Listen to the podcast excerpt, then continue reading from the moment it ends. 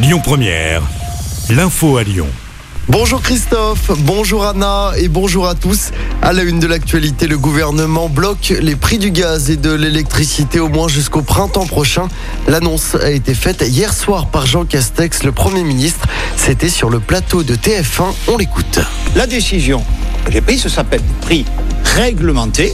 D'accord? Il y a un peu plus de 5 millions de nos concitoyens qui sont concernés par ces hausses réelles et à venir. Nous allons bloquer, bloquer. Il n'y aura plus d'augmentation du prix du gaz, c'est-à-dire celles qui sont envisagées.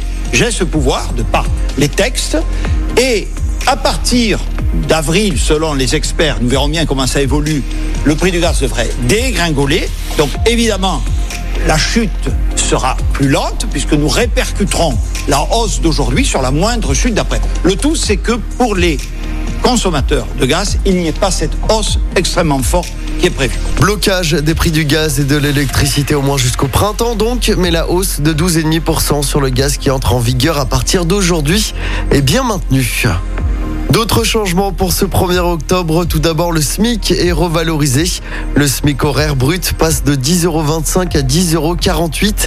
Les APL vont augmenter de 0,42%. Plus de 500 000 agents de la fonction publique hospitalière vont voir leur salaire revalorisé.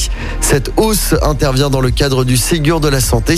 Et puis ce vendredi 1er octobre est également la date de mise en place de l'une des mesures phares du gouvernement. La nouvelle règle du calcul du montant de l'allocation chômage entre en vigueur à partir d'aujourd'hui. Un appel à témoins lancé dans le Beaujolais après la disparition inquiétante d'un vendangeur polonais. Ça s'est passé dans une exploitation de Saint-Véran. Cet homme de 32 ans n'a plus donné signe de vie depuis mardi. La gendarmerie de Valdouin est en charge de cette enquête. On passe au sport en football. L'OL prépare parfaitement le derby. Les Lyonnais ont largement battu Brondby hier soir en Europa League au Groupama Stadium. Un doublé de Karl Toko et Cambi et un but de la tête d'Oussem Aouar. Grâce à cette belle victoire, l'OL est donc premier de son groupe. Place désormais au grand derby dimanche soir à Geoffroy Guichard.